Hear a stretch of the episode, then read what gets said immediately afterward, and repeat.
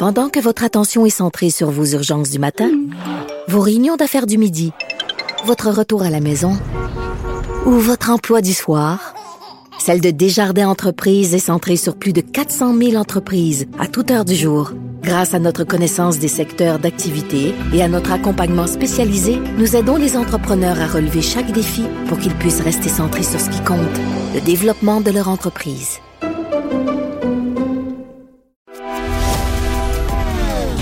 Philosophe, poète dans l'âme, la politique pour lui est comme un grand roman d'amour.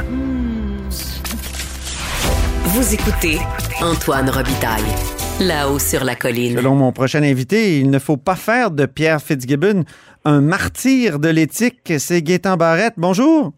Bonjour. Député de Lapinière, porte-parole en matière de trésor, en matière d'éthique. Donc, euh, pourquoi vous dites ça? Avez-vous l'impression qu'on en fait actuellement au gouvernement un martyr de l'éthique?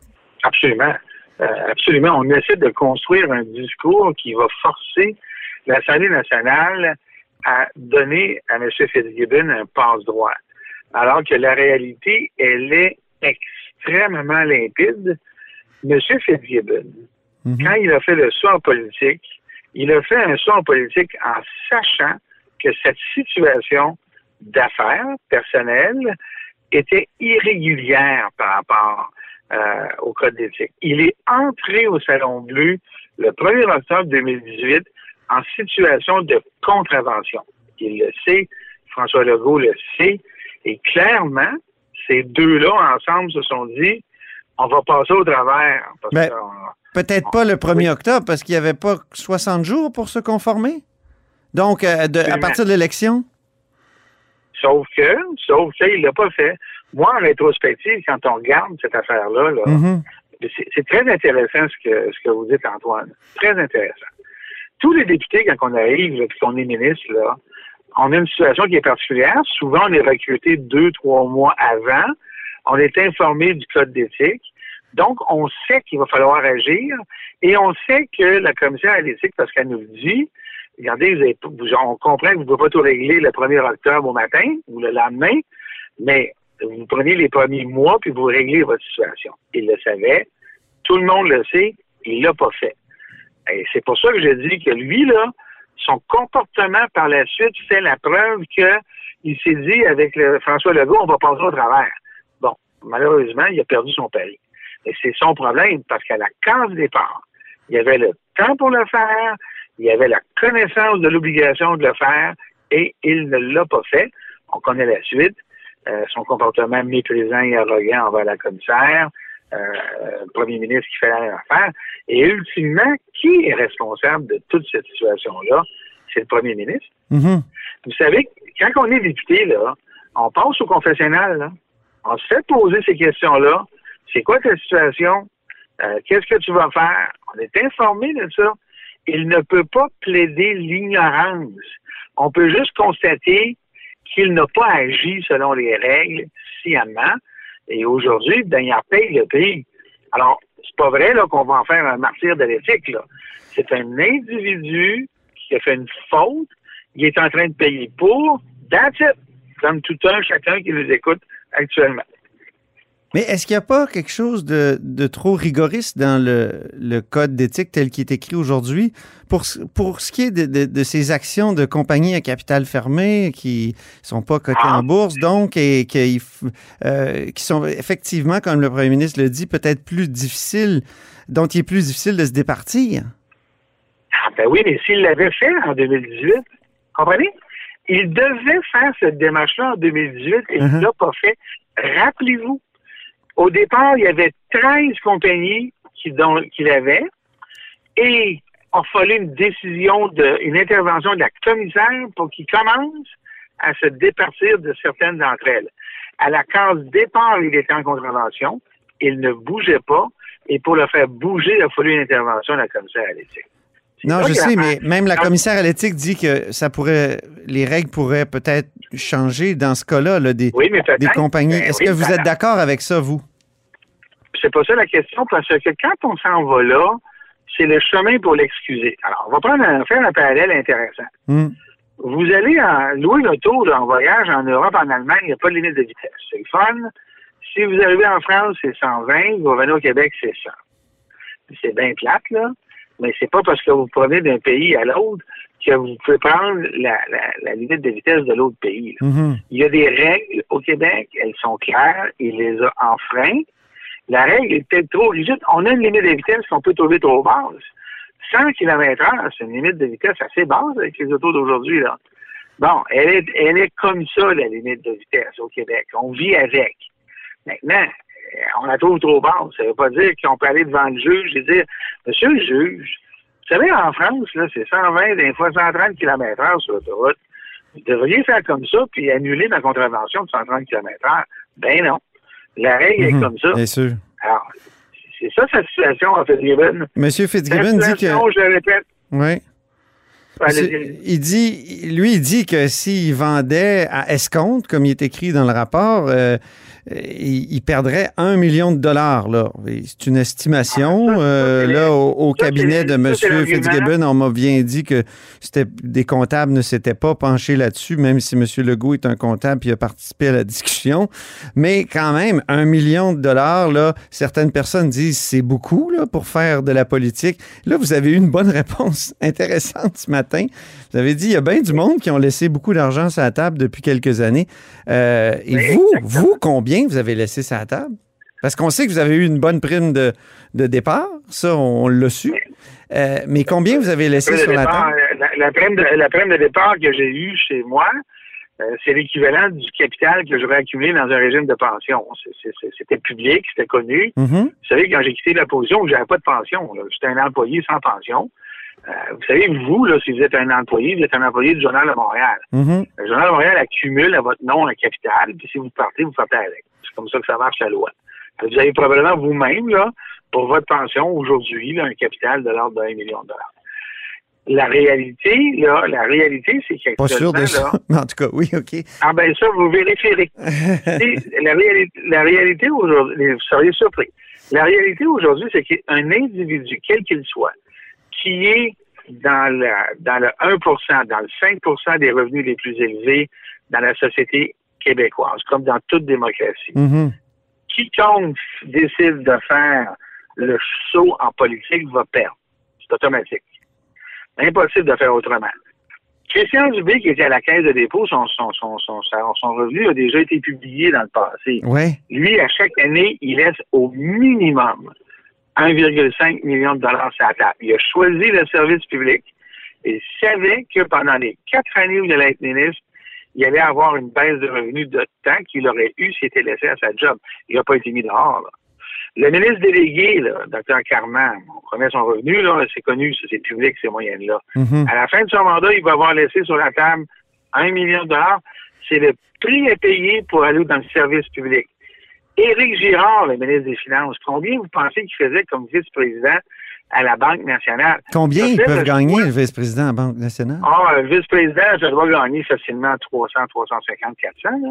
Mhm. Alors, lui laisse sur la table, par choix, un montant d'argent pour aller dans le service public. Fitzgibbon nous arrive aujourd'hui avec François Legault, puis il dit Ah ben là, moi je vais perdre parce que j'ai pris un risque de pas me de me conformer au code d'éthique, puis là, ben c'est pas correct. Ben voyons. Est-ce que le dollar, le manque à gagner de, Pierre- de Pierre Fitzgibbon est plus grave, plus euh, important Mhm. que le manque à gagner qu'on choisit de laisser ses collègues Dubé, Carman, Girard, par Vous- exemple. Vous, votre manque à gagner, est-ce qu'on- que l'av- l'avez-vous déjà évolué, évalué? Oui, oui. Je l'ai évalué à plusieurs millions de dollars. Là. Euh, tu sais, je vais avoir été huit ans au gouvernement. Là. Oui. Euh, euh, moi, le plus haut salaire que j'ai, il est public, c'est 156 000 Il est public. Aujourd'hui, je gagne à peu près 110, 115. Mhm. C'est ça que je gagne. Ben, radiologiste, là, aujourd'hui, dans ma surspécialité de radiologie d'intervention, là, euh, j'aurais pas gagné en bas de 8 900 000 par année. C'est ça. Alors, faites le calcul, là. Sur huit ans, j'ai fait le choix et je ne m'en plains pas Mhm. d'aller, d'aller, je fais le choix du service public en sachant que j'avais un manque à gagner. Pierre Fitzgibbon, c'est quoi? Ça plaint de quoi? Ben, mon gain capital. Ben oui, mais mon Pierre, c'est parce que si tu avais agi en 2018, tu serais pas dans cette situation-là. C'est la pas du gain. Pierre Fitzgibbon avec François Legault ont considéré, ont fait le pari qu'ils pouvaient passer au travers des instances sans perdre. Ils ont perdu leur pari et là, faudra en faire un martyr? Non. Mhm. Euh, dites-moi, il y a, un. Je change de sujet, là. Rémunération des médecins. La vérificatrice des euh, générale s'est penchée là-dessus hier. Avez-vous le temps d'organiser, de, de regarder ça? Euh, elle dit que... Oui, allez-y. Absence de suivi, complexité persistante des ententes de rémunération. Euh, finalement, on a payé moins les médecins, mais on ne sait pas trop pourquoi. Il y a du flou là, là-dedans. Qu'est-ce que vous avez pensé de, de, de ces constats-là? Je n'ai pas lu euh, le, rapport parce que j'étais en commission parlementaire jusqu'à 22h30 hier. Et jusqu'à minuit, j'ai eu à préparer ma journée d'aujourd'hui. Oui. Ça, c'est dit, on m'en a parlé. Alors, les commentaires que vous me faites, Antoine, là, je les ai entendus. Mm-hmm. Euh, il y a des choses là-dedans qui sont vraies. Les médecins spécialistes du Québec sont plus payés qu'ailleurs. L'ICIS a raison là-dessus, mais je l'avais dit ça avant. Il n'y a pas de mm. nouveauté là-dedans. Pour ce qui est de la complexité des ententes, c'est sûr que ce n'est pas un environnement comptable habituel et c'est très difficile pour un vérificateur de comprendre ce qui se passe. Je comprends que c'est difficile. Euh, on me racontait que la vérificatrice faisait référence à l'entente initiale de 76, je pense, sur laquelle on ajoute des choses. Mais oui, mais c'est le même principe que les conventions collectives. Ils ne changent pas beaucoup de conventions. Un petit bout de plus là, un petit bout de plus là, mais c'est vrai que dans ce domaine-là, c'est complexe. Il y a deux choses qui sont vraies, OK? Mm-hmm. Euh, en fait, trois. Un, il gagne trop. Deux, l'argent que le gouvernement devait aller chercher, il n'est pas allé chercher. Et ce que les gens ne savent pas, je ne sais pas si la vérificatrice l'a mis dans son rapport, mais la FMSQ d'aujourd'hui renie sa signature sur les montants à retourner au gouvernement. Ça, c'est leur position d'aujourd'hui. Ça, en soi, c'est un scandale. Mm-hmm. Alors, il y a des choses qui sont tout à fait euh, discutables. Elle a raison, puis moi, je les ai déjà dites. Il n'y a pas de surprise pour moi là-dedans, mais le gouvernement n'agit pas. Oui. Il y a un contrat, il y a une entente, c'est signé, il n'agit pas. Et là, euh, à la fédération, moi, on me dit qu'on ne renie pas la signature. ah ben, moi, je peux vous dire une affaire. J'ai encore mes contacts dans la salle. oui, oui. Je me fie sur vous. Le président puis il a dit, moi, j'ai pas signé ça, puis euh, on, ne fera pas ça. Oui, oui. Euh, pour revenir à la notion de conflit d'intérêts, il y a des gens là, qui écoutent, qui vont dire ben Barrette, il, était d'un bord de la, table de négo, il est devenu ministre, il était de l'autre, il a été de l'autre bord, donc il y a comme une présomption de conflit d'intérêts. Et, puis il travaillait peut-être pour sa gang, on a entendu ça beaucoup, même si je sais bien ben, que peut-être que vous, avez essayé de, de, les, de, les, contraindre, puis là vous me dites ce que vous venez de me dire. Euh, conflit d'intérêts, est-ce que c'est juste pour les gens qui ont des qui ont, un capital comme ça, comme M. Fitzgibbon, ou, ou c'est des gens de profession comme vous, ou même, on pourrait dire, là, il y a David Wissel l'autre fois qui me disait, les, avocats euh, aussi, ils, prennent position sur des, sujets qui les concernent comme, comme euh, personne d'une profession. Que, répondez-vous à ça? correct, ça. Moi, moi, moi, moi, cette question-là ne me vexe pas et ne m'affecte pas. Pourquoi? Vous regardez permettez-moi d'anglicer, je ne sais pas, c'est mon historique. J'allais dire mon track record, mais c'est mon historique, mm-hmm. c'est le bon mot en français. Attendez-vous à mon historique. Mm-hmm. Vous allez constater que, parce qu'un conflit d'intérêt, il faut définir c'est quoi.